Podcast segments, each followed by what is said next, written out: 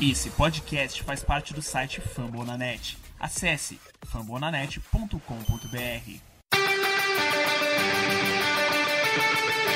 Go to Rush.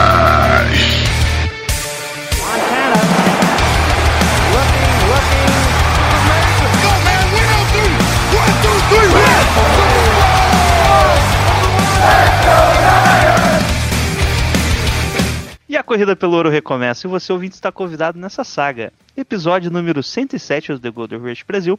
Quem fala é o seu host de hoje, Gelson Carvalho, com a parceria da dupla aí que vocês já conhecem. Primeiro lá do Endzone 51, o Alan. Fala, Alan.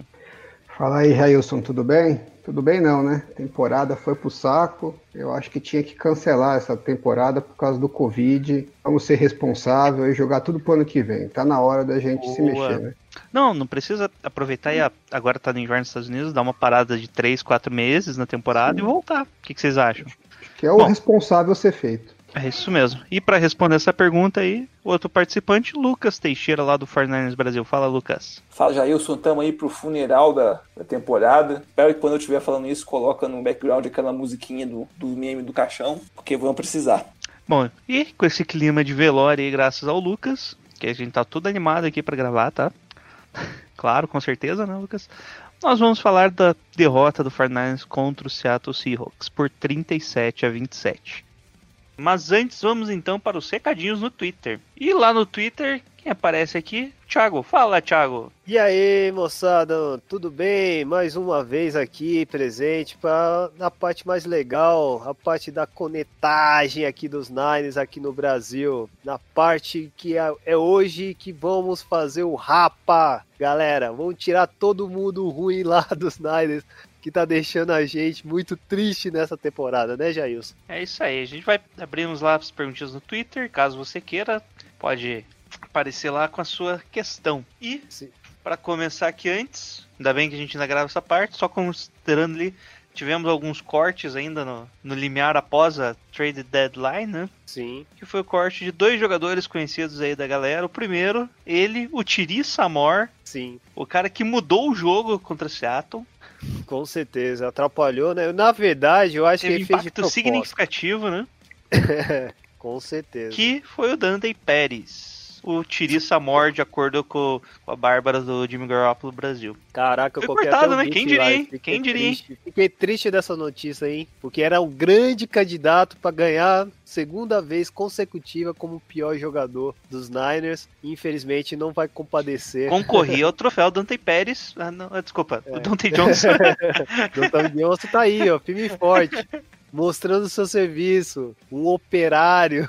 A Isso gente tá até sentiu claro. saudade dele nos últimos jogos aí. Puta, é pi- pior que é verdade. Né, um jogo mano? ali que a gente volta, Johnson. E quem mais? Qual foi o outro jogador que apresentou aí? Que os Niners já cortou, fez a, o, a O rapa? DJ Taylor, que é um velho Quem? conhecido nosso. DJ Taylor, que é um conhecido nosso aí.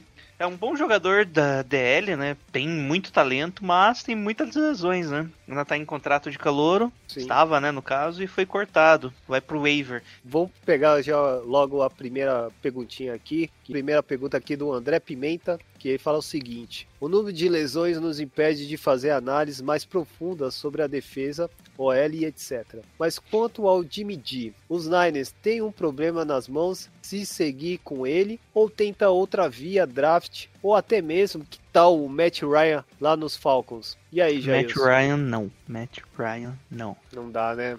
Não dá. Eu acho que o Jimmy, o Jimmy pode ser um cara que ainda pra rodar o sistema. Não, já foi, já tá velho, 35 anos, já, era, não né? tem braço. Ah, claro, com Quer certeza. dizer, ele ainda tem braço, né? Mas já tá velho, né? Ele é de 2008, acho que quando eu É. comecei a pensar em ver NFL, vi umas duas, três partidas, Ele ele, foi é draftado. Ele é Ele da sempre foi um geração do. Ele é, é, eu acho, se eu não me engano, ele é da geração do. Do Smith, né? Ou até próximo, assim. Smith, Aaron Rodgers. Ah, do Alex Smith, né? Não, do Alex Smith, isso. É, ele é um pouco mais novo que o Alex Smith. Mais né? O novo, Alex né? Smith é, é bem pouca coisa, acho que dois anos mais velho, dois, três anos. Tiver 2009, eu acho que o Alex Smith foi draftado em 2007. 2006. 2006, 2007, né? Não, Aaron 2005, Rodgers. 2005, 2005, 2005? é, 2005, sim. Caraca, 2005. hein? Pra ser, é, passa? Rodgers é 2005 e o Alex Smith também. Caraca, o tempo passa, tempo passa. É. É, mas aí, Jimmy G, dá pra fazer alguma coisa com ele Não, ainda? dá, dá. A gente viu ali com, com o L um pouco melhor ali, principalmente na parte de center, ele guardas, ele consegue sobreviver. O problema é que ele não tá conseguindo ficar saudável, né? A perna não tá, tá- né? Não tá fixando na grama do jeito que era pra ser acontecer, né? É Isso, eu, acho muito mais viável se procurar um cara no draft aí, pegar, deixar ele um ano aí no, no banco e, e é, isso. uma boa estratégia, eu concordo. Vamos lá, próxima pergunta, pode falar, Jailson. O Vamos Kleber fazer Espanha só manda aqui, por que Deus é tão ruim com os fiéis do São Francisco? o Franciscão. Não- não- Todo Vamos castigo pra corno é pouco, Kleber. é, é foda, é foda. Não dá, não dá. É Outra aqui no mesmo, no, mesmo, no mesmo ritmo aqui, do Jimmy de Hip, Jimmy de Brasil. É, por que minha vida é horrível assim? Me ajude. É, só É. lembrando aqui, é, queria deixar os, os pêsames, né, pra, Sim, pra Bárbara aí, Bárbara. que um, parente dela aí faleceu, um amigo dela, na Boa. verdade, o James Richard. Então Puxa, fica aí o nosso, beleza. nossos pêsames, né? James Richard Garópolo. Minhas condolências ao seu amigo. Bom, agora uma pergunta aí capciosa do Felipe Medeiros, que tem um, um ícone bem peculiar, que é o Killborn no Pokémon. Você jogava Pokémon, Jailson? Eu jogava. Jogava? Pô, ma- maneiro. Na verdade é um cachorro com a máscara do Killborn. Interessante. Vamos lá, Felipe. ó, A pergunta dele é capciosa, hein, ó. Kyler, é o que eu, eu acho que é o Alexandre que queria falar, né? Eu acho que é diretamente. O cara tá protestando aqui. Tende a agir para provar que ele adotou as condutas corretas, insistindo em escolhas até dar certo. Teria o time apostando muito na narrativa de que ele é gênio e sempre está em um passo à frente, a isso impede que toda a organização seja mais pragmática? É é um time pragmático, né? Fazer o que tinha que fazer. Só que pra ser campeão na NFL você tem que fazer a mais, né? E, e, na verdade, na verdade, em questão assim de das escolhas dele, ele é bem claro no que ele quer. É, Nessa parte ele seria pragmático, né? Ele que é é bem os movimentos de running back, fazendo. Isso, é, o tipo de wide receiver que ele gosta, o sistema. Ele Ah, deixa bem claro, eu acho que essa questão de comunicação, na parte pragmática de comunicação, não tem erro com ele. E, tipo, você não, ele não guarda nenhum mistério no que ele quer fazer, Ele basicamente. Você sabe o que ele vai fazer e ele quer que fa- seja bem feito. Nessa parte pode ser considerado pragmático. Agora, não sei, na questão de escolhas, até dar, assistindo escolhas até dar certo, não. Olha, o Dante Pérez rodou, apesar que esse demorou um pouquinho, né? O Con Alexander foi um teste de dois anos aí, um ano e meio, né? Então acho que ele tenta se livrar rápido dos erros. Tanto é que eu acho que já vai ser um segundo turnover, né? De, de jogadores no Fortnite já esse ano em três anos, quatro anos. Eu acho que quem duro, tá durando mais, que não tá funcionando. Ah, não. É, é ele mesmo. É o nosso querido. Caraca, o Solomon Thomas. Esse tá um pouco mais à frente. Mas enfim, é, eu também não concordo a decisão ser muito pragmática nas escolhas, não. Também tem o John Lynch, né? E o John Lynch sempre dá aquela, aquela ênfase de escolher alguma peça. Seria interessante também, né? Agora vamos para o próximo aqui. Pode falar já isso. Bom, o Felipe Bastante faz duas perguntas, né?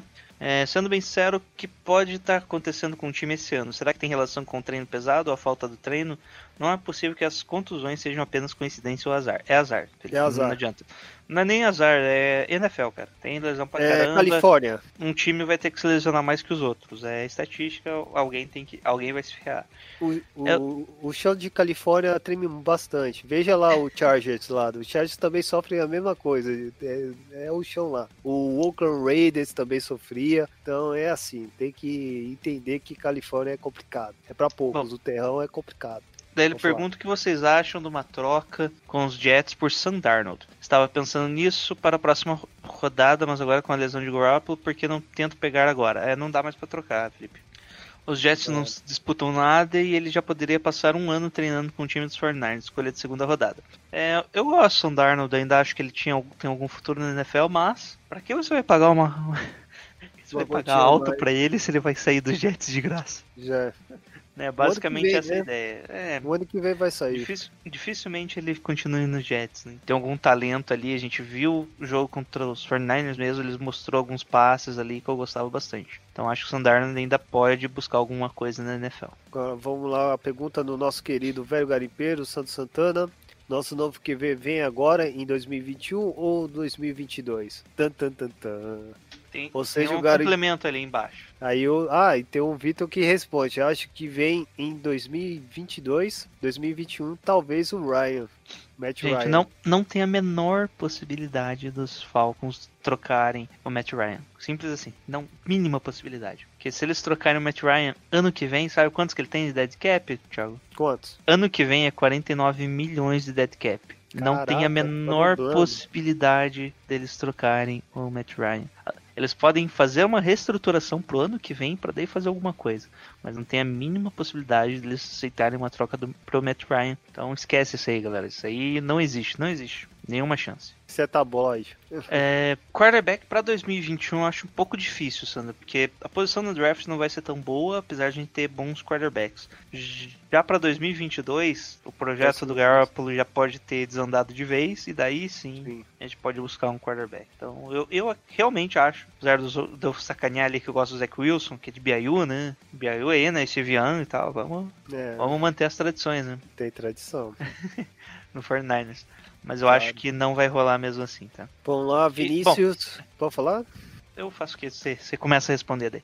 Vinícius pergunta: McKinnon mais Coon, mais segunda round de 2021, mais escolha de 2022 por Deshaun Watson. Caraca, isso aqui é o quê? Medem? O que tá fazendo? É, a única coisa é que, bom, Coon já foi, né, rapaz? Bom, já Azar. foi. Única coisa, nem se fosse o de Ford ali ia, tá? É, Os Texans não iam acertar só isso Loucura, pelo não. quarterback igual o Deshaun Watson. é aquele quarterback que pode mudar toda a franquia, né? Alguns anos. Então É, o cara não vai arriscar muito, não. É, os Texans devem estar fazendo um rebuild, né? Tá- Tava com algumas propostas ali de troca, mas provavelmente o Deshaun Watson era a única peça que eles não aceitariam nada como troca, tá? Porque é, ele ainda tá, ele ainda é novo, né? E se você trocar o Deshaun Watson, imagina o que que o próximo, você não vai conseguir contratar nenhum cara no high school pra treinar o Texans. Ninguém vai querer treinar o Texans. Agora vamos lá, o Richard Salvador. Ainda podemos acreditar no Jimmy ou já é hora de pensar em uma troca ou draft? Cara, o pensar do Jimmy, o Jimmy se machucou, né? Ele vai ficar quanto, quantas semanas? Provavelmente 4 a 6. Falta, falta quantos jogos? Faltam oito jogos, mas é semanas. Quatro a seis semanas são de três a cinco jogos, né? Semanas não são jogos. Sim. Vai ter o bye week aí no meio do caminho. Claro, com certeza. Então, na prática, é, ele ainda pode ter cirurgia porque foi uma lesão um pouco mais séria que a anterior, apesar de ser exatamente a mesma lesão. Ou seja, na prática eles não estão falando isso, mas é, é. a mesma lesão agravada, tá? Ele não curou inteira a primeira, ainda tinha alguma fisgada ali, colocou pra jogo e fudeu. Basicamente é isso que aconteceu e não querem admitir, eu acho. Isso é minha opinião vendo daqui, né? Que a gente vê os jogos, a gente não tem Eu informações também. de dentro, mas é o mais provável que tenha acontecido. Agora eu acho que tira, eu acho que a pergunta do Richard seria assim: ainda podemos acreditar do Mick Mullins no Bertart? E é hora de pensar em troca e draft? Ah, eu, eu já. Bom, é meio parecido as perguntas. Eu gosto, ainda daria mais um ano pro Jimmy, principalmente questão salarial, né? Eu E também. que você não tem quarterbacks no mercado. Você tem no draft, mas os caras do draft podem demorar um pouquinho pra vingar. Então prefiro manter o Jimmy por mais um ano. E querendo ou não, é um quarterback que a gente sabe o que ele entrega, né? Saudável, a gente sabe o limite dele e é isso. Agora Apesar o- que o dead cap. Lembra que eu falei do dead cap do Matt Ryan? Sim. Dead cap do É. Garoppolo é 2 milhões e 800 mil. Ou seja, um contrato bem baixo, bem baixo mesmo. É, mano. Parangue é foda, mano, quando faz contrato. Nós sabe, sabemos fazer algum contrato Ah, de. Ah, E fora que ano que vem 26 milhões, né? É um contrato ok. É. Não, não- não compensa nem cortar, coitado. Agora a pergunta é do Fred Warner BR. Olha só, já tá crescendo o garoto. Nós já tava apostando isso já faz três anos que esse garoto ia brilhar e tá brilhando aí. Você acredita que os 49ers podem fazer mais alguma trade antes de acabar o prazo? Sim, sim, com essas duas últimas lesões as chances diminuíram ou continuar nas mesmas? Eu acho que dá pra continua. trocar ali o Con Alexander pelo Kiko Alonso. Já aconteceu. São duas perguntas do Douglas Hines. Pelo histórico de deixar passar o Mahomes e o Watson no draft e de sonhar com o Kirk Cousins antes da trade pelo Jimmy G, dá pra confiar no Shannon e escolher outro QB? 2. E se resolver mudar, fazer o quê? Tentar recrutar o Ryan, desmontar o time e abrir cap para o Prescott, o Dex estranho. E acumular ativos e, e tentar uma improvável trade na pick 1? Ou há mais alguém no próximo drive com potencial além do queridinho, queridinho da, da nação, o Sunshine, o Trevor Lawrence? Fala aí, ô Jailson. É, o Deshaun Watson é um caso curioso. O pessoal não acreditava que ele transferiria tão bem o jogo dele pra NFL. E, querendo ou não, foram 11 times que deixaram passar ele, né? Então, esses 11 Não times não sabem escolher quarterback? Não é exatamente isso, né? É, a questão do Patrick Mahomes é algo diferente, né? Que a gente realmente podia escolher ele, Sim. apesar que ninguém acreditava que ele sairia tão alto. Foi uma aposta dos Chiefs e foi uma aposta que voltou bem, né? Que se pagou, né? É, porque o Chiefs fez um- uma Então- troca, né? É, vamos voltar um pouquinho. É, usar, usar sempre o exemplo, todo mundo gosta do Tom Brady, né? Que é uma escolha de sexta rodada, ah, então só o Bill Belichick sabe escolher quarterback, porque as outras franquias passaram ele, inclusive o pró- o próprio Bill Belichick passou ele cinco vezes, né? Então, considerando, né, cinco rounds, e daí foi escolher um quarterback. Então não é uma ciência exata. Tanto é que, saindo do draft, pouca gente falava que o Deshaun Watson ia virar um bom quarterback na NFL. E muita gente falava que o Patrick Mahomes ia ser um boom ou bust, né? O jeito que ele jogava no college, com muita air read, não se tinha, não se tinha quarterbacks no sistema do Mahomes que conseguiram converter o jogo para NFL. O Fernandes do Carlson que me convenceu que o Patrick Mahomes seria um caso específico, que ele Tá vivia gravado, martelando, lá tá, tá gravado. gravado. Eu confiei, acreditei que a gente Isso. podia ir no Mahomes, mas é, o Shanahan escolheu o Kirk Cousins e ele acreditava mais no Kirk Cousins do que no RG3. Griffin, tanto é que ele pegou um time limitado dos, dos, do Washington, né? Na época Redskins ainda, né? E levou pros playoffs e conseguia fazer aquelas cagadas lá do like that, né? Foi caloroso, Like né? that. Foi com o Shanahan de, de, de coach, né? Sim, Então é um cara ali que ele sabe ele tratar bem os quarterbacks que tem. o Xan sabe mesmo. Já disse, recrutar uma é tentar recrutar o Ryan não. Desmontar o time e abrir cap por Prescott acho bem difícil, porque vai ser uma corrida desesperada pro Dak Prescott. Sim. Acumular ativos para tentar uma improvável trade no pick 1 também acho ruim. Acho que é mais fácil acreditar em outros talentos no draft, porque, é um- porque vai ser um draft bem recheado de quarterbacks. Né? Apesar de a gente não, Hum. opa, apesar de a gente não ter tantos tantas tapes de alguns jogadores, né? Tirando o, o Trevor Lawrence mesmo e o, o Justin Fields, é, você ainda tem o, o Trey Lance que não deve mais jogar, né? Coitado. Você tem daí o Zach Wilson de BYU. Você tem alguns que gostam do Kyle Trask de, de, de Flórida. São quarterbacks ali que você pode apostar no segundo round, no final do primeiro, Terceiro. ou, ou mais tarde ali com o Mac Jones de, de Alabama, o Kellen Mundo também do, do Texas A&M, também um cara que tá jogando diferente, né? Talvez uh, os Big Sen lá do Texans como um quarterback lá de quinto round pra você ver se rende alguma coisa na NFL, coisas assim que dá pra você tentar, né? É, Alguns gostam também do né? Tanner Morgan de Minnesota, mas não é um cara que eu, que eu vejo muito bem não, tá? Vamos lá. É, é, bora trocar o Jimmy por posição nesse draft? Essa Bora. pergunta do Juarez de Lima. Quanto vale o Jimmy D para um draft? Já Agora, segundo terceiro round, tá bom. isso. Segundo, tamo aí, tamo em casa. Muitas lesões em todos os times. Está na hora de rever o preparamento físico da NFL. Ah, não. Agora a gente viu que a pré-temporada é realmente importante, tá, Rafael? Ela prepara o jogador pro, pro impacto maior da temporada. Pois é. Esse ano é atípico, né? Eu já tinha uma certa, vamos dizer, premonição que muitos jogadores e times ia sofrer, principalmente esse treinamento. Infelizmente, caiu muito pro lado lá da costa leste, né? Chargers sofreu, tá sofrendo muito, os Niners estão sofrendo muito, ah, os Raiders mais ou menos, Ah, até o Seahawks, né? Você viu como que tá o time, mesmo assim tá aí o MVP demonstrando, então assim, cara, muitos times tá sofrendo por não ter o pre-season para treinamento, né? Vamos lá. Ah, o NFL das mitagens, a pergunta: fudeu de vez? Não, Pô, eu lembro do, eu lembro do meme, lembro do meme lá, fudeu de vez. Esse, esse não é do meu tempo não, Thiago. Você não, não lembra? Não lembro. Vou dar uma verificada aqui e eu já te passo pra você. Vamos lá, agora o próximo o felizão da galera aqui, ó, o Seahawks Brasil, tá 6 e 1. Cara, gente fina, mas torce pra um time ruim. Vamos lá. Você acha que a OL dos Niners jogou mal ou a DL dos Seahawks jogou bem? E aí, Bom, é, meio da. Aqui a gente comentou algo parecido no episódio, né? O miolo da OL dos 49ers foi mal. A DL do Seattle não foi bem, porque eles não conseguiam pressão no four-man rush, né? Que é o tradicional posição ali dos quatro jogadores da DL fazendo a pressão. E eles fizeram muita pressão com blitz, e os Forners não tiveram resposta para as blitz. Além, a DL foi bem contendo o jogo corrido, né? A gente não conseguiu engrenar muito bem o jogo corrido. Então, é o mesmo dos dois, né? É. A DL jogou mediana, a nossa L jogou mal. O sistema deles, o esquema de jogo deles foi bom com blitz e a gente não soube responder. Então, foi mais questão de coach mesmo do que dos jogadores em si. Seahawks Brasil. É, vamos lá. Uh, no, a última pergunta é o Fornais Mil Grau. Gente fina pra caraca, toda a equipe lá. Porque eu não posso ter dois anos seguidos de, de prazer com os 49ers. Porra, não existe isso não, amigo. Dois anos seguidos de prazer. Até da época do de, de não tinha prazer não, cara. Era muito tensão, velho. E olha que nós chegamos três finais de conferências seguidas. Não é, Jailson? É isso aí, coisa bem difícil de acontecer, tá? É, muito difícil. E não era tranquilidade.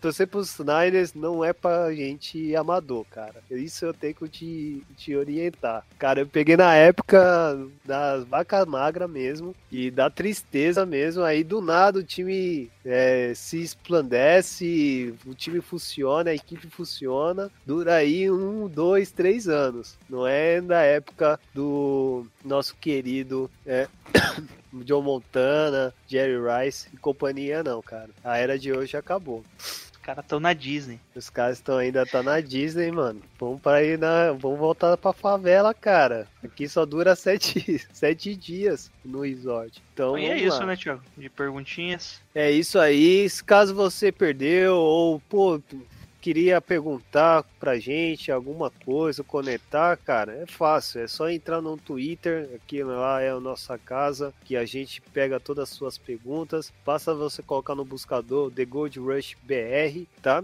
Que a gente está sempre em prontidão. Também a gente tem outras é, recursos, né? Que vocês podem informar, pode ser até no Gmail, porque não? Lá no The Gold Rush BR, arroba gmail.com, mas o restante é sempre aqui no Twitter que a gente responde toda semana. Faça vitória, faça as derrotas. Estamos aqui torcendo, sofrendo aqui no São Francisco Fornares. Perfeito, Jailson? É Agora aí, sem mais delongas, vamos lá para o play-by-play desse jogo fatídico que nós perdemos contra o nosso rival. E eu vou aproveitar, vou tomar um chazinho, cara, que eu tô com uma dor de garganta, cara. Você não sabe como. Rapaz do céu. Rapaz! Então beleza, vamos pro jogo.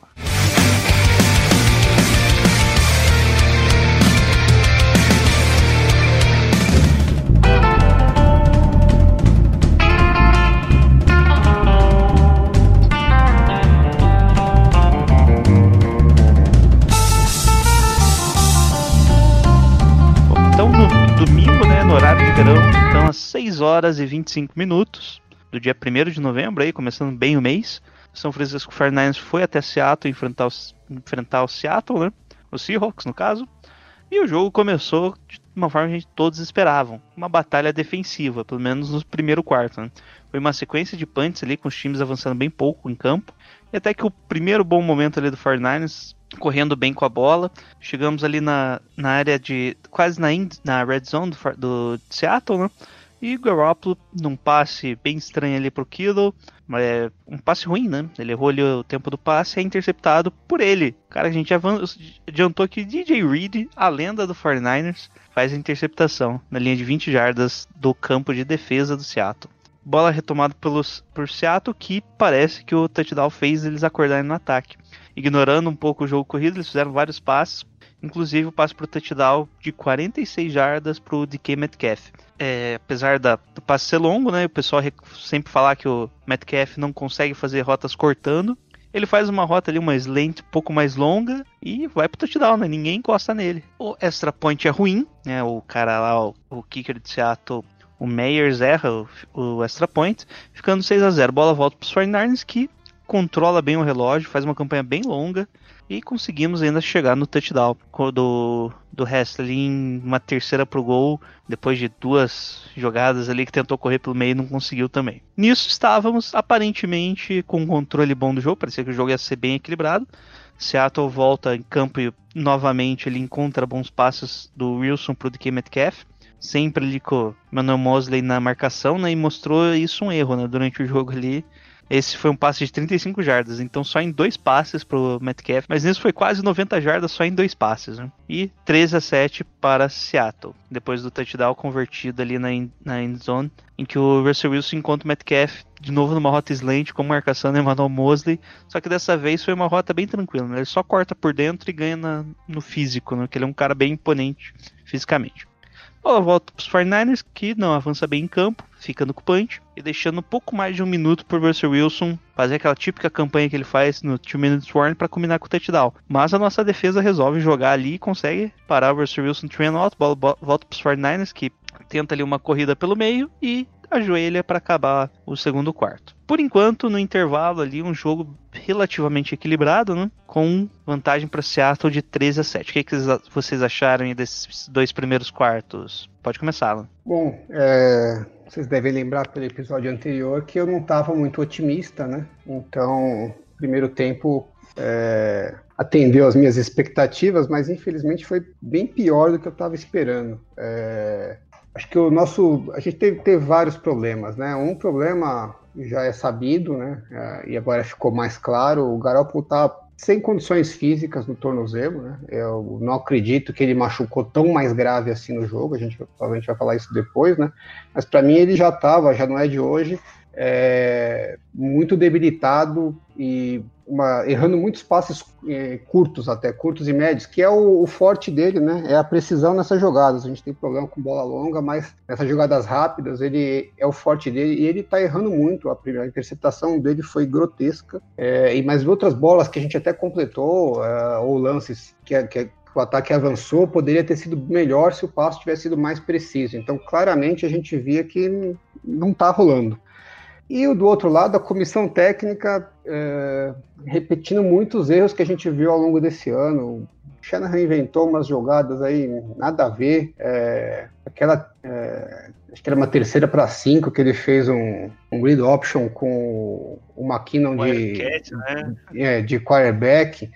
Eu, eu até não, eu não gosto da jogada porque, assim, quantas vezes eles devem ter treinado essa jogada com esses dois jogadores, né? Sendo que o, os dois não eram titulares, então deve ter sido só nessa semana. Mas que seja, quer fazer uma gracinha, né? Acho que é válido.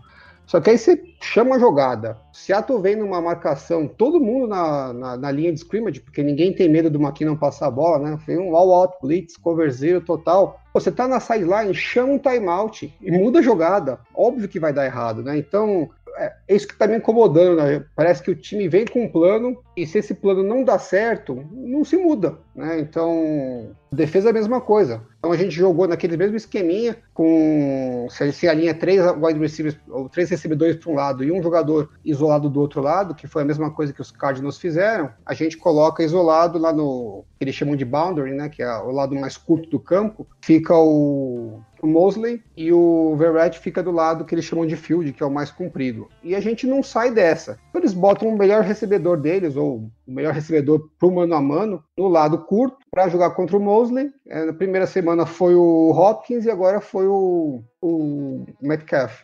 E é bola em cima de bola na gente e não muda, né? Então é, é, é isso que está incomodando bastante na comissão técnica. Quando o plano de jogo vem encaixado e vai bem, o time parece que voa, mas quando vai errado, não se muda, né? O Brian Allen foi a mesma coisa em Miami, a gente levou um tempo inteiro para perceber que o cara não conseguia marcar nem o vento. Tá faltando um pouco mais de senso de urgência na hora das correções dentro do jogo, na, na comissão técnica, né? É isso que eu, que eu fiquei com a impressão no primeiro tempo e fui pro intervalo já bem pessimista. E aí, Lucas? Foi o primeiro tempo meio esquisito, né? Porque, tipo, dá para você fazer o argumento de que a gente podia ter ido pistola porque não tava liderando, e ao mesmo tempo aliviado porque podia estar tá perdendo de bem mais. Assim, igual o Alan pontuou bem o, os erros da, da comissão técnica, é especialmente, é especialmente amargo, considerando que a defesa começou o jogo tão bem e o ataque não capitalizou em cima daquilo que eles fizeram. Porque, tipo, não, óbvio, não, não vai, ninguém aqui vai ser ingênuo de esperar que a defesa ia engolir o Russell Wilson o jogo inteiro, né? Considerando o talento que ele tem, o talento que algumas peças ali ao redor dele tem, uma hora eles, eles vão conseguir fazer alguma coisa. E a gente perdeu a chance de, de controlar o jogo a partir daquele momento. Então, fui, tipo, a impressão que dá é que, mesmo quando a gente conseguindo o nosso primeiro touchdown, logo depois do touchdown deles, que a chance nossa, a maior chance de vitória nossa já tinha ido embora. Isso deixou bem, bem bravo na hora do jogo. Bom, o, o terceiro quarto começa ainda com a posse dos 49ers que voltam totalmente anêmicos, né? Terminando ali num. Tem um, até um fumble ali que o Brandon Ayuk recupera, que foi bem. Ainda consegue um avanço, ele mostrando que pelo menos ele tava com vontade de ganhar, né? Acho que foi o. Foi um handoff ali do Garoppolo não lembro para quem. Vocês lembram para quem foi? Eu acho que foi pro McKinnon Acho mesmo, que era né? McKinnon mesmo. E e o Brandon Ayuk, numa jogada bem rápida, ele tava, ia fazer um reverse ali só para dar uma disfarçada, vê a bola no chão, pega e ainda consegue um av- avanço ali de 6 jardas, ficando uma terceira para quarta, mas daí vem uma jogada que mostrou a essência do jogo, basicamente. Era uma terceira e o Seattle mostra blitz com praticamente tudo, né? Era um cover zero ali. O Bob Wagner vai pro vai pro pra blitz ali e faz o sec e o Garoppolo não consegue se livrar da bola.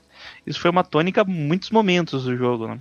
Seattle confiou que não ia ter um passe longo ali, dava o big play pro 49ers, só que o 49ers não conseguia executar, né? Eles acreditavam que ganhavam ali na blitz, principalmente blitz interna, pelo meio da linha. E mas a sequência de sacks que ele tomou depois acabou machucando ele ali. Bom, sec do Seattle, a bola volta pro, volta pro Seattle, que já no primeiro lance o Russell Wilson corre ali por algumas jardas e ainda tem uma penalidade do Dre Greenlow que acaba já deixando o Seattle na linha de 42 jardas. Eles conseguem correr mesmo não tendo ninguém de running back praticamente, né? Pegaram até Nick Bellor, que é ex-special teams do 49ers, só jogava de linebacker, ele tava correndo pelo Seattle em alguns momentos. E o calouro é DJ Dallas, né? Bom, combinando ali com o touchdown do próprio Dallas. Nisso, bola volta pros 49ers ali, ainda parecia que tinha jogo, né? 20 a 7, ok, começo do terceiro quarto. E Dante Pérez, para quem disse que ele não teria impacto nenhum no jogo, teve o impacto dele, que foi o fumble recuperado por Seattle, pelo próprio Nick Bellor. E na pancada, ele Pérez tomou ali no fumble, ele acabou saindo do jogo. Aqui acabou o jogo, né? Bola já para Seattle, já em campo do ataque, fizeram algumas corridas ali, parecia que até a nossa defesa ia conseguir parar, mas numa terceira para seis, Russell Wilson encontra ali o DJ Moore num, num passe tranquilo pro touchdown. Nisso já tava 27 a 7, bola pros 49ers que não consegue avançar, bola pro Seattle avança bem, mas ali teve um sec do Ryder, que foi um dos poucos secs do jogo, né? E Seattle ficou apenas com field goal. Bola volta pro... nisso, nesse momento, o é, início, início do quarto período, o Jimmy Garoppolo tinha que sair do mancando, né? E Nick Mullen já se aqueceu no intervalo ali, apesar de estar 30 a 7, ele entra em campo ainda com o time titular em campo, ainda com outras peças do time titular em campo, né? Ele faz uma boa campanha, inclusive encontra um passe em profundidade pro Kido numa terceira para 5, e nessa nesse passe especificamente Kido sai lesionado e não volta mais. Ontem, estamos gravando na terça, descobrimos que ele quebrou o pé e deve perder por volta de oito rodadas, oito semanas. O S-Drive combinou com o touchdown do 49ers, né, pro, do McKinnon ali numa corrida pela esquerda, tranquilo, de segunda pro gol. Bola volta para Seattle, que não consegue avançar em campo. Nisso o jogo já tinha acabado, tá? Então pff, não tinha muito o que fazer, né? Já quase entrou no garbage time praticamente. Bola pros 49ers, Nick Mullins arrisca alguns passes longos, inclusive um de 33 jardas por Brandon Ayuk e outro de 20 jardas pro Kendrick Bourne, combinando ainda com um touchdown pro Ross Dwally de 16 jardas. Tenta a conversão de dois pontos para deixar num parecer ali que podia deixar só numa posse de bola, né, mas não consegue a conversão.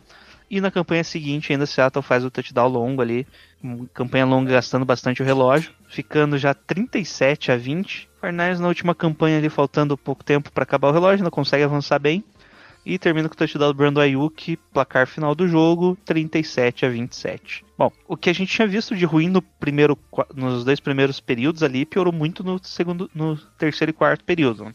O ataque ficou completamente anêmico, com o Garoppolo tentando levar o time, tanto é que ele terminou ali os três quartos com menos de 100 jardas e a interceptação, né? E o jogo corrido também não estava entrando. Esse foi justamente o encaixe que a gente tinha comentado no jogo anterior, né?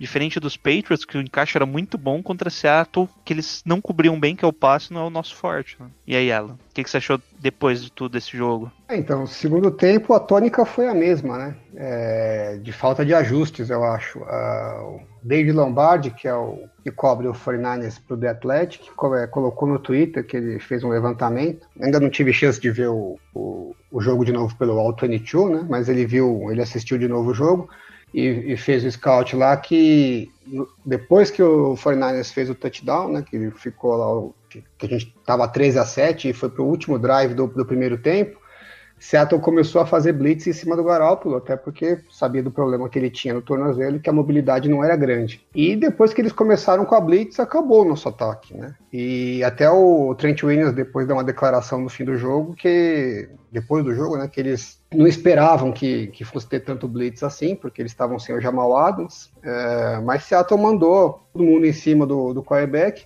e o 49ers não ajustou, né? Vários lances, a gente com só com a linha ofensiva para fazer o bloqueio, sendo que a gente está com o center, que é, foi a quinta opção do time, né? então não dá para confiar nesse cara sozinho no, no pass block, não é o forte dele.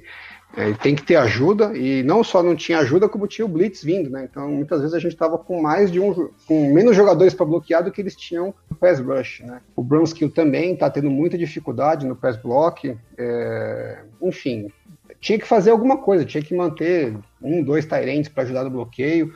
Antes do jogo, né, na semana passada, eu tinha falado que eu esperava que a gente fosse vir com um esquema um pouco alterado, com vários passos para o Trent Taylor, porque eu já imaginava que ia ter alguma coisa de pressão de Seattle e que a gente precisava queimar blitz rápido, né? Por isso que eu pedia passes para o Trent Taylor e para o Juszczyk. Mas o Shanahan não concordou comigo, né? Veio com um plano diferente do que eu estava imaginando, não deu certo e o pior de tudo não é não dar certo, é a gente não viu mudança no meio do jogo, né? Então foi bem desanimador. Uh, pelo menos o, o, nosso querido Mullins, Mullins entrou. É, não vou ficar aqui achando que, putz, o Mullins é a salvação, porque foi bem no garbage time contra a defesa de Seattle, que é um, uma porcaria é, na secundária, né? No, no jogo de passe. É, mas pelo menos ele deve ter recuperado um pouco da confiança, né? Depois daquele desastre que foi o jogo contra a Filadélfia. Eu acho que ele é um backup é, decente, não acho que é, um, que é um jogador ruim, não. Então, se tem um lado positivo desse jogo, é que eu acho que ele vai para o resto da temporada com, com bastante confiança aí para tentar retomar as melhores apresentações dele. Pouco, mas é o que a gente tem. E aí, Lucas, o que, que você achou do jogo no geral? Porcaria, né? Tem muito que, tem muito que falar bem, não. Vai assinar aí o que o, o Alan falou, especialmente o dado do Lombardi que ele levantou, que é esclarecedor, acho que mostra bem como que o, além do, do encaixe não ser tão favorável, o Shanahan não.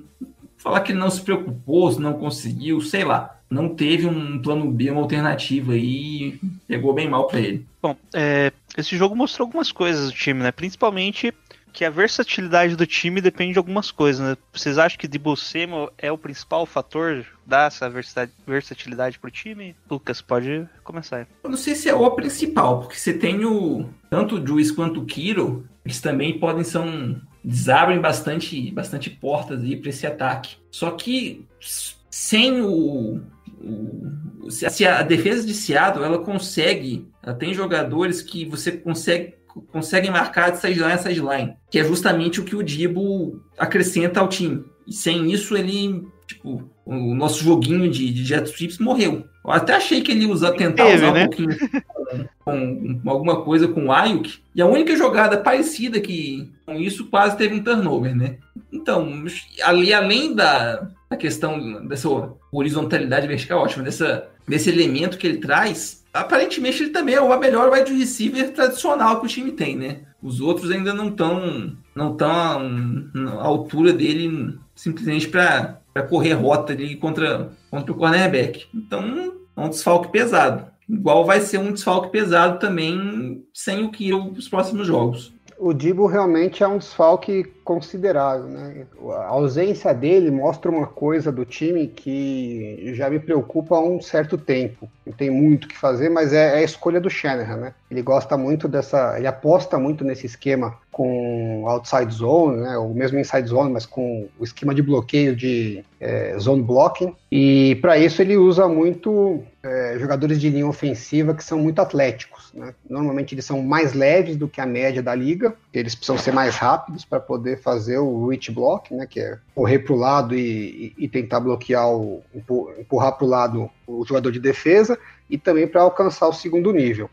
É, e a gente, eles têm sido muito bem sucedidos em conseguirem jogadores até bem desconhecidos que fazem bem isso. Só que isso tem o, o efeito colateral, né? Por eles serem jogadores mais leves, não tem a mesma, o mesma, é, eles não têm o estofo para segurar, faltam falta um pouco mais de peso para segurar quando vem um bull rush na, na marcação do pass block o fato de você ser mais leve te dá, se você não tiver uma técnica muito apurada, acaba dando um pouco de desvantagem para a linha ofensiva. Uh, então a gente precisa que esse jogo corrido funcione muito bem para os jogadores, para a linha defensiva do, do, adversário não montar em cima da, da, da nossa linha ofensiva, é, sabendo que pode avançar, que não vai ter perigo de tomar a bola nas costas, né?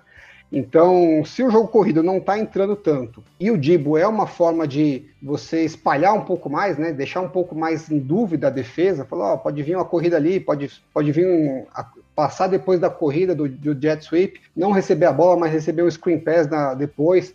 Então ele acaba esticando um pouco a defesa para os lados e evitando que, que o pass rush possa vir com tudo, porque se vier com tudo pode tomar pode tomar uma jogada que se aproveite dessa agressividade. Quando a gente não tem o Dibo, a defesa pode ser muito mais agressiva. E a gente viu isso. A hora que Seattle falou, não, pensando bem, acho que eu posso soltar a blitz aqui que não tem perigo. Meteu a blitz, a linha, a linha ofensiva dos 49ers não tinha uma resposta para isso, né? Então o nosso game plan não tinha resposta para isso.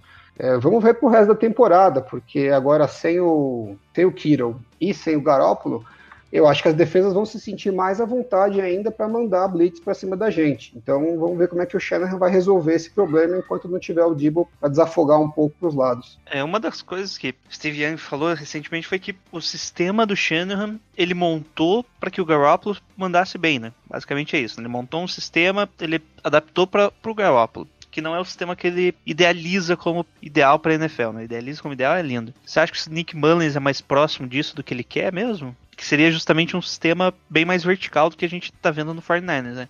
Que, por exemplo, o de Atlanta era um sistema bem mais vertical, né?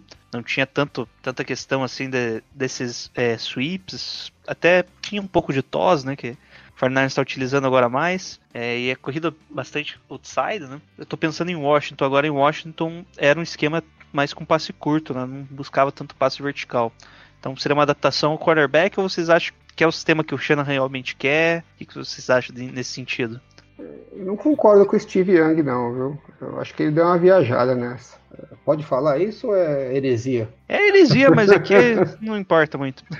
Eu, eu, eu, não, eu não tenho essa mesma leitura que ele, não. É, eu acho que o Shanahan não adaptou o esquema para o Garoppolo. Eu acho que. É, tudo bem, o Garoppolo tem um pouco de dificuldade na bola longa, que é uma coisa que o, que o Shanahan gosta uh, para aproveitar no play action. Mas eu não, não, vejo que ele mudou o esquema, né? Tanto que ele procurou jogadores rápidos para essa temporada, né? A gente acabou ficando sem nenhum por causa de contusões ou jogadores que acabaram é, optando ficar fora, como o Travis Benjamin, por causa do Covid. Mas se ele tivesse não tivesse pensando em atacar em profundidade, eles não estariam montando o roster procurando jogadores com essa com esse perfil, né? Então eu não vejo como ele adaptando o esquema dele é, para o Garoppolo. Lógico que ele sempre fa acaba fazendo um ajuste do tipo de jogador que ele tem, né? Mas eu não acho que ele pensou assim, não, vou montar tudo em cima do Garoppolo e, e vou abandonar as minhas crenças.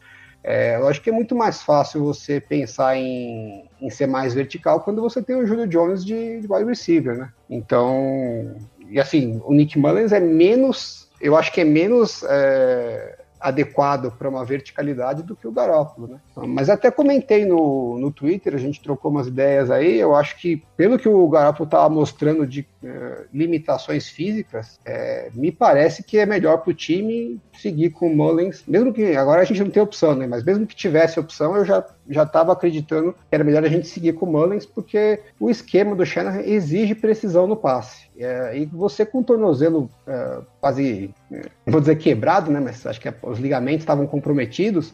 É, você não consegue a firmeza para ter a precisão no passe que o esquema precisa. Então não dá para jogar um quarterback que o passe não vai sair exatamente como se espera meio que tá uma caixinha de surpresa, né? Às vezes sai na mão, às vezes não sai. É, isso gera as interceptações meio grotescas.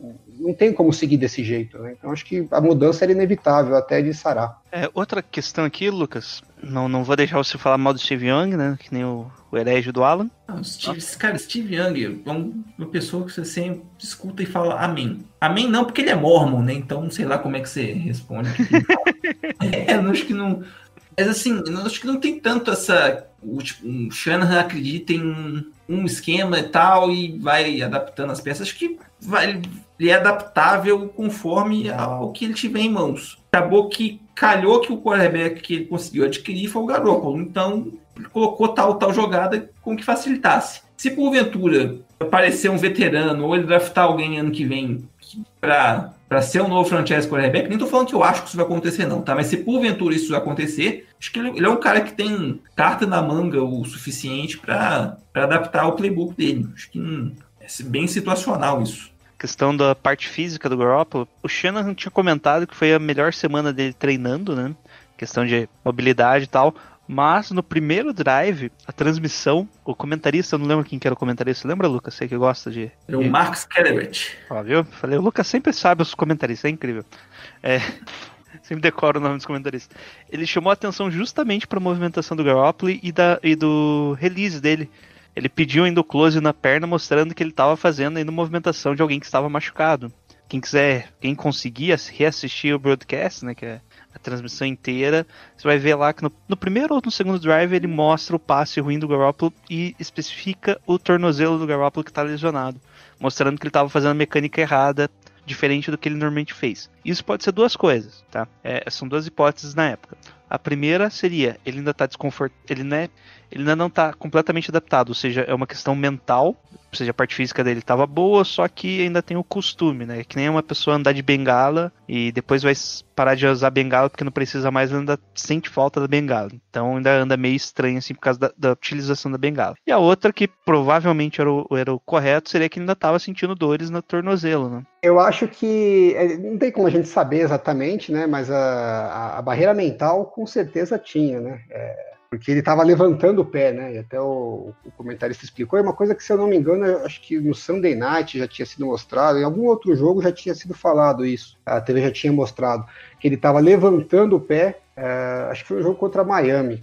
Que ele estava levantando o pé de apoio, então ele não, não entrava, né? Que eles chamam de entrar no passe, né? Que você joga o seu peso na perna de apoio, na perna da frente, para poder fazer, dar o zip na bola e, a- e o passe sair mais firme. Então isso você perde velocidade na bola e perde precisão no passe. Então, em vez dele é, dar aquela levantadinha no, no- no calcanhar, né? E, e- e ficar com a ponta do pé, que a gente vê os quarterbacks fazendo, ele levantava, ele tirava o pé do chão, né? E aí você perdia um pouco do equilíbrio. É, não dá pra gente saber se ele sentia dor efetivamente ou se era uma coisa meio de meio reflexo involuntário, né?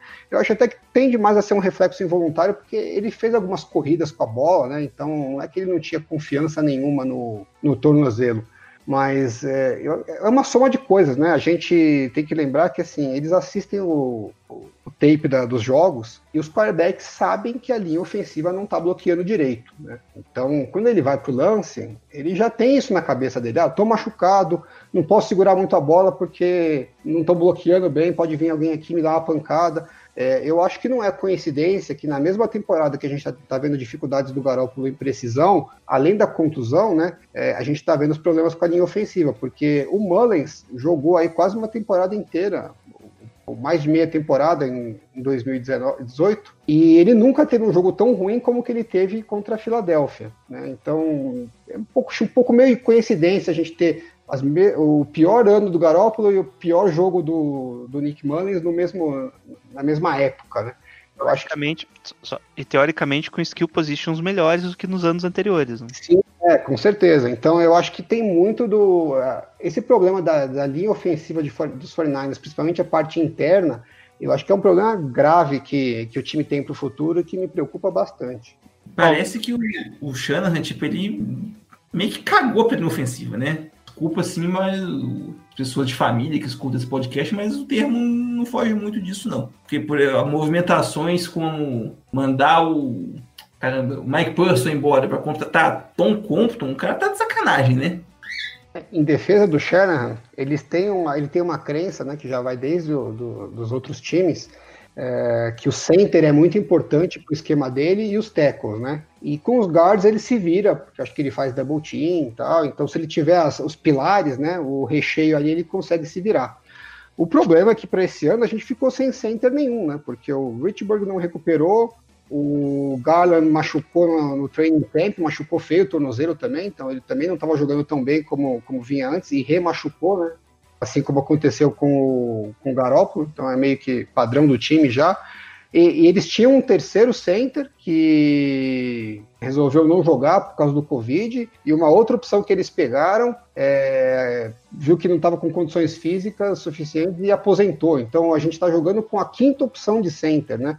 Numa das posições de linha ofensiva que o Shanahan acha que é a mais uma das mais importantes para a linha ofensiva funcionar. Então chega uma hora também que se você não tiver peça, não tem o que fazer, né? Eu, eu dou esse desconto que eu acho que se a gente tivesse com o Richburg saudável, talvez a linha ofensiva tivesse é, funcionando numa outra forma. E, ele até achou uma alternativa, né, junto com, com o Dibo fazendo os jet motion, jet sweep, de compensar um pouco isso. Mas agora que tá difícil a vida do, do Shanahan mesmo, né? Sem center, sem o Dibo, uma hora que não, não tem o que fazer mesmo. Quem vocês acham que foi o melhor jogador defensivo do time?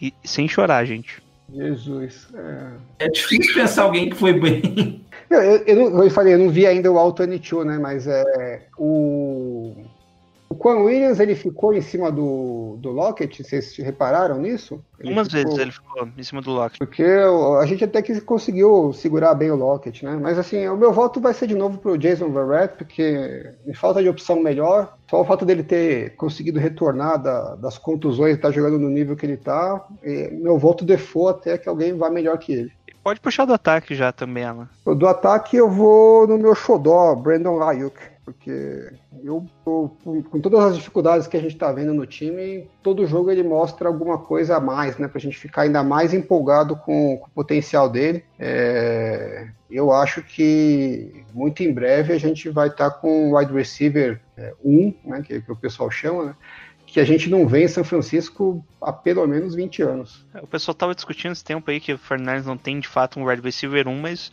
o Brandon Ayuk, se você considerar, ele não treinou, não teve os treinos, ele perdeu parte dos treinos por lesão. Não jogou os primeiros jogos, né?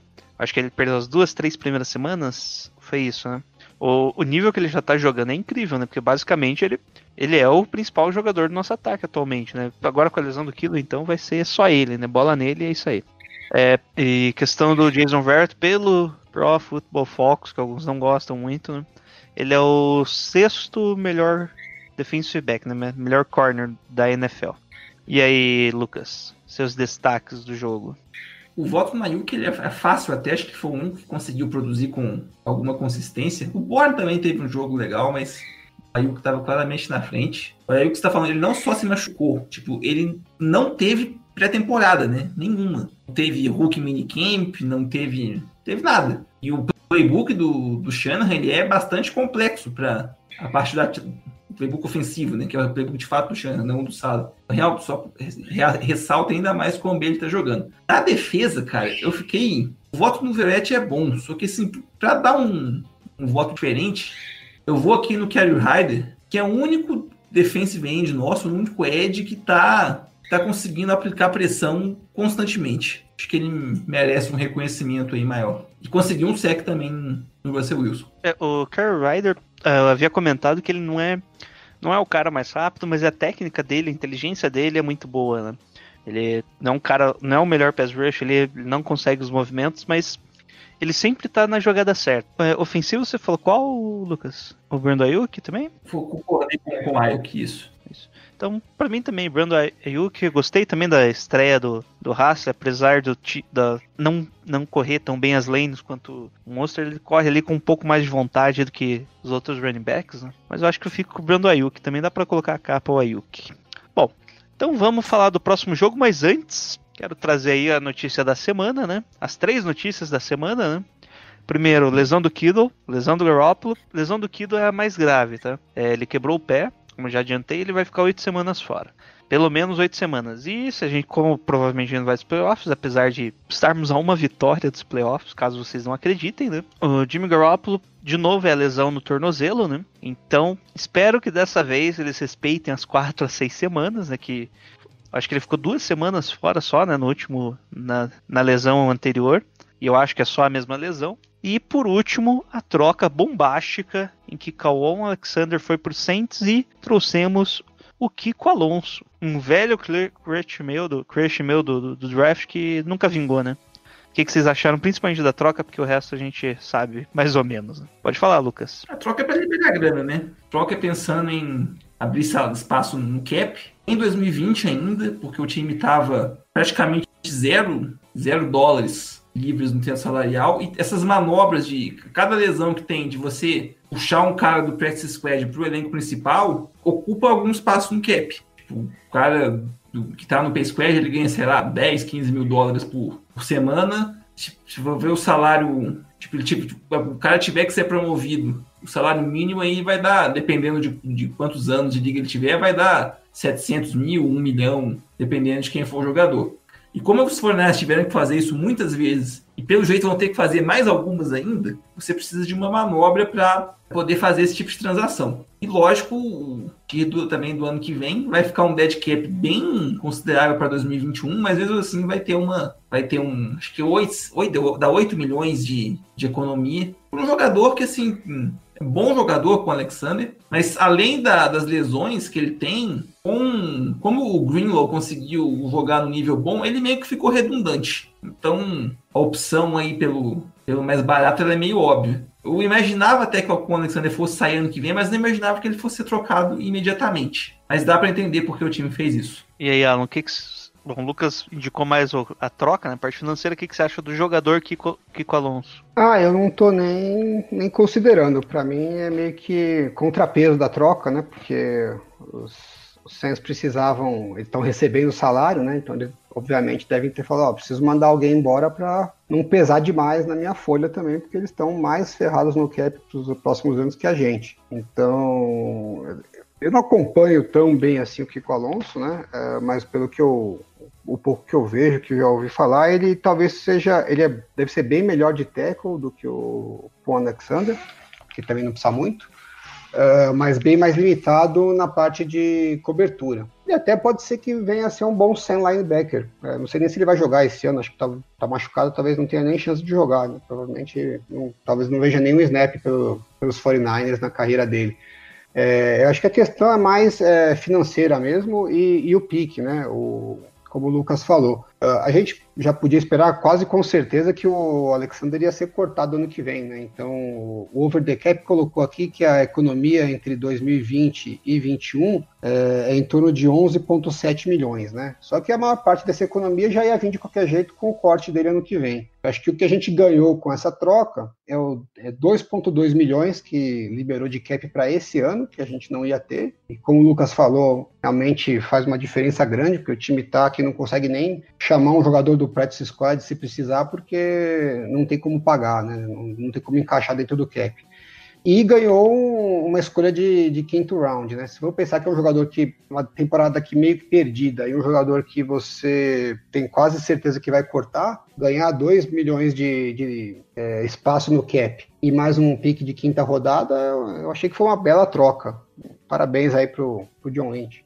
Bom, é, só vou falar aqui um pouco referente ao Kiko Alonso. Ele foi draftado pelos Bills, né? E foi naquela zona que era os Bills da época, Rex Ryan. E o Kiko Alonso foi trocado, acho que para os Dolphins, depois para os Eagles e voltou para os Dolphins. E ele sempre foi um jogador muito bom combatendo o jogo corrido e sempre foi uma merda no jogo aéreo. Inclusive, ele era a principal fraqueza deles ali, era a bola de, no Tyrande com o Kiko Alonso marcando. Acho que como terceiro linebacker, que vai ser o que eu acho que ele vai fazer nos 49ers, tá ótimo. Ele é melhor do que o nosso Alshair ali, né? Não muito, inclusive. Mas ele é uma opção melhor que o Alshair como o terceiro é, linebacker ou até um linebacker de rotação. E é isso. Vamos então falar um pouquinho sobre o próximo jogo. E na quinta-feira, 10 e 15, pelo menos é o que aparece aqui para mim, com transmissão da ESPN, o São Francisco 49ers enfrenta o Green Bay Packers. O jogo vai ser no Thursday Night, horário nobre, se rolar, né? Porque já tem suspeitas aí que alguns jogadores dos Packers estão com Covid. E o que, que você espera do jogo, Alan? Espero que seja adiado. Pode ser essa opção ou não? Eu, assim que eu vi o Covid, eu lembrei. Não sei se a gente conversou. Normal. Antes, antes dessas uh, últimas lesões que a gente teve do, do, último jogo, né? Do Garoppolo e do Kiro, eu tava torcendo pra gente ver se algum jogo aí era adiado e a gente ganhasse, ganhava um tempinho. Mas agora, meio que. Não sei se faz tanta diferença assim, porque é, muita, é muito jogador importante fora do time, né? E que não vai voltar tão rápido.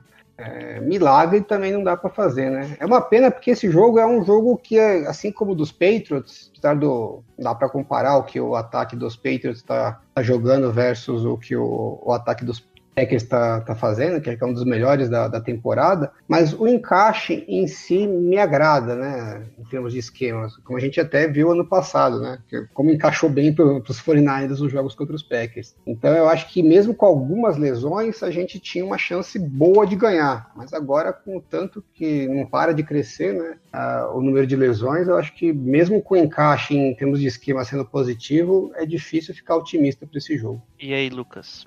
não sei se, se é bom, se é ruim, você pensar que mesmo com um time assim tem, tem essa, uma chance assim, de, de você ganhar. Porque só vai deixar o povo mais iludido ainda, né? Mas enfim, igual falando, encaixe é, é bom. Em janeiro a gente destruiu eles com o Monster. Domingo eles foram destruídos pelo Dalvin Cook. Não acho que o, que o Haste e o McKinnon são, mesmo juntos, sejam tão bons quanto, mas pode, pode fazer um salseiro legal ali. Tem a questão também da, do descanso curto, que para eles é muito pior, né? Porque eles. Tipo, a gente jogou fora de casa, mas estava pelo menos no mesmo fuso horário. Jogar, estava em Green Bay, tipo, tem duas horas de diferença para São Francisco. Eu acho que mesmo com, com, todos esses problemas, acho que não vai ser. A gente não leva um sacode, vai ser um jogo ali meio que. E ali vamos ver. Acho que o Shanahan, se ele, se ele não fizer as cagadas que ele fez no domingo, mesmo com, apesar de todos os pesares, o Fortaleza tem chance de ganhar, sim.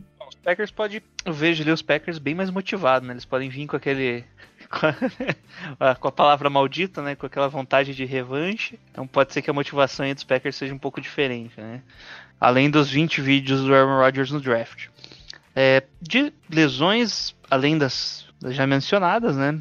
O Tevin Coleman saiu do jogo, e de, mas deve voltar, né? Dante Pérez é dúvida, Rich James está como questionável e Jarquil Starve está como questionável. Um retorno esperado é do Jordan Reed, nosso Tyrande, que por algum motivo, por uma questão cosmológica, ele nunca joga junto com o Kiro, né? Nós nunca temos a melhor dupla de Tyrands da NFL com o Jordan Reed de um lado e Kilo do outro. E pelo jeito não vamos ter no futuro tão próximo.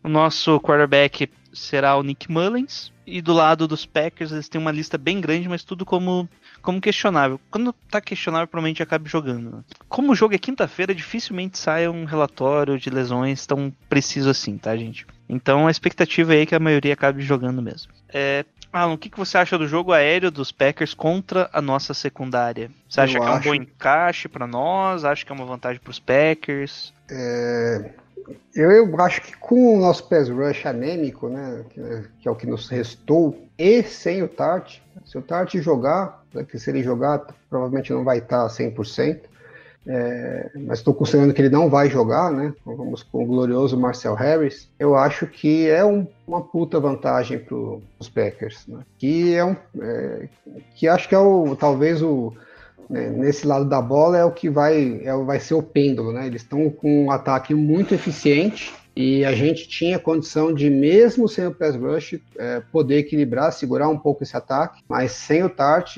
100%, eu não vejo isso acontecendo, não. Eu acho que a gente vai ter. A não ser que o Equanimal Brown continue dropando tudo, né? Que ele vê pela frente. Mas uh, a defesa segurar o ataque aéreo, eu não, não vejo como acontecendo, não.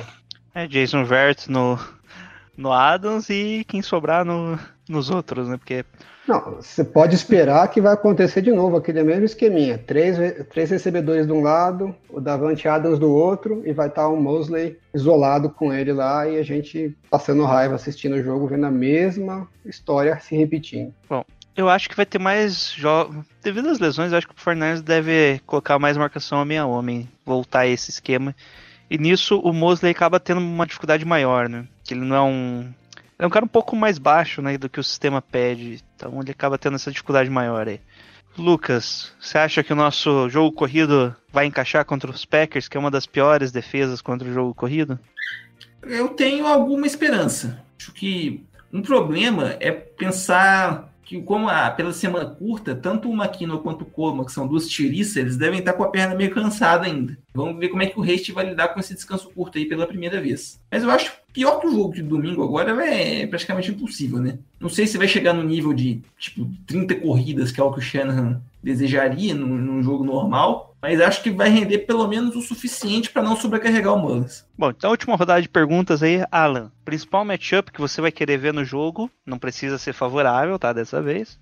E já prevê o resultado aí. Oh, o matchup eu acho que é a questão do jogo corrido mesmo. Se o Debo Samuel tivesse em campo, eu estaria bem mais confiante que o nosso jogo corrido, mesmo com os desfalques, ia entrar. É... A minha curiosidade é assim, eu se fosse os Packers não estaria muito preocupado em, em ser queimado. É, eu, eu, jogaria, jogaria sempre com um safety e botaria todo mundo no box para parar o jogo corrido e deixava os 49ers provarem que eles conseguem queimar a, a secundária com, com um safety só. Porque a gente vai estar sem o Kiro, né, sem o Dibo Samuel, então o Mullins vai ter que se virar com com o Ayuk e o Kendrick Bourne. Talvez tenha o Jordan Reed, mas se tiver também, não está 100%. Aliás, o Jordan Reed há anos que nunca está 100%. Né? Então, eu, se eu fosse eles, eu, é o que eu espero. Né? Acho que eles vão botar todo mundo para parar o jogo corrido e falar: ganha da gente, no, queima a gente no passe, quero ver. Então, não é um matchup que eu acho que é favorável para a gente, mas eu acho que se os 49ers quiserem ter alguma chance de equilibrar o jogo, tem que conseguir fazer isso, tem que conseguir queimar no play action a, a defesa dos Packers. E a minha previsão,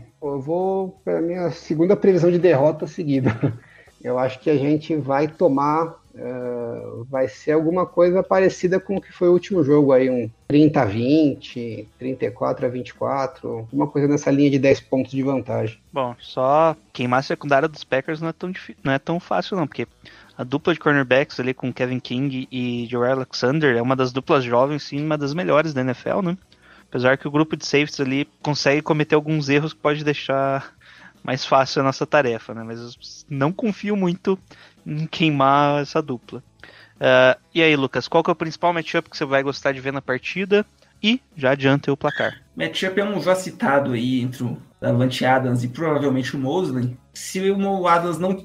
Nem por falar se, se ele for anulado, mas se ele não tiver números assim decentes, razoáveis, comuns, a chance dos 49ers aumenta bastante. Eu falei meio que eu acho que vai ser um jogo equilibrado. Eu, pra, pra balancear assim, o pessimismo do Alan, vou colocar uma, uma vitória aí para todo mundo ficar mexendo o saco no Twitter depois de mais uma semana pedindo Mullins titular. Colocar aí 30 a 27 para São Francisco. Bom, eu já acho que o jogo a gente vai reviver aí, relembrar a lenda de Nick Mullins, né, que ele sempre tem o primeiro jogo aí excelente, né, e depois depois ele decai um pouco o nível, né, que o pessoal começa a ver que ele como marcar melhor ele, sempre isso está acontecendo, então eu acredito que a lenda de Nick Mullins vai continuar viva. E vamos dominar os Packers. Eu acho que vai ser um placar bem alto aí, de novo, dominando com o jogo corrido. Chuto 30 a 10 pro 49ers. Boa, Jailson. Isso aí. É só... Caraca, mano. Para apoiar o seu palpite, eu só queria lembrar que o Nick Mullins fez a estreia num Thursday Night, né? Foi provavelmente. É, isso contra o Raiders. É, melhor jogo dele, a gente passou o trator. Então, acho que você até tem razão. Se a gente ganhar, é capaz de ser uma goleada mesmo. Acho que a única, a única chance da gente ganhar é o jogo ser bizarro. Não, eu acho eu tava lembrando aqui, tipo, 2019 foram duas, dois sacodes violentos, né? 2018 a gente perdeu pros caras, mas foi assim por muito pouco, e era um jogo que o Beta tava de titular. Então, você sabe, Lucas, que eu, eu tava nesse jogo, no estádio, né? Eu fui, eu fui assistir esse jogo. Que pesadelo. É, tive a sorte do Garoppolo machucar, né? Então já tinha comprado os ingressos. Tava um frio desgraçado, porque é, o jogo era à noite, né? Acho que era Monday Night. Isso. Monday, Monday Night ou Sunday Night. É um frio desgraçado, tava zero graus lá naquela coisa.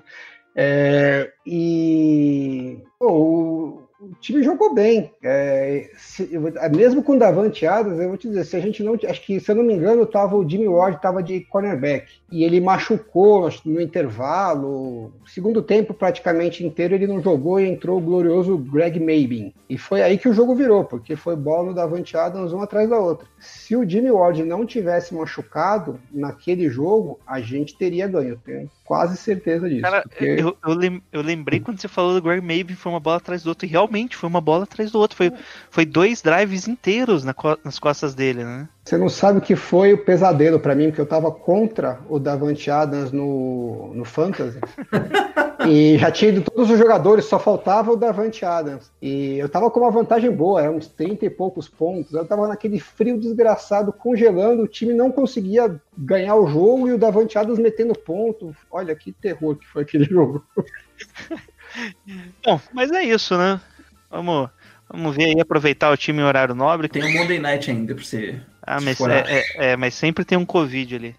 É, só, só se for isso. Se bem que não, o Sunday Night que tem também é contra Dallas, cara. Dallas acho que nem Covid tira do Sunday Não, Night. é. É mesmo, pensando nisso. Mas tem certeza, eu acho que eu, eu vou até ver quem que vai ser o, o quarterback titular dos Dallas.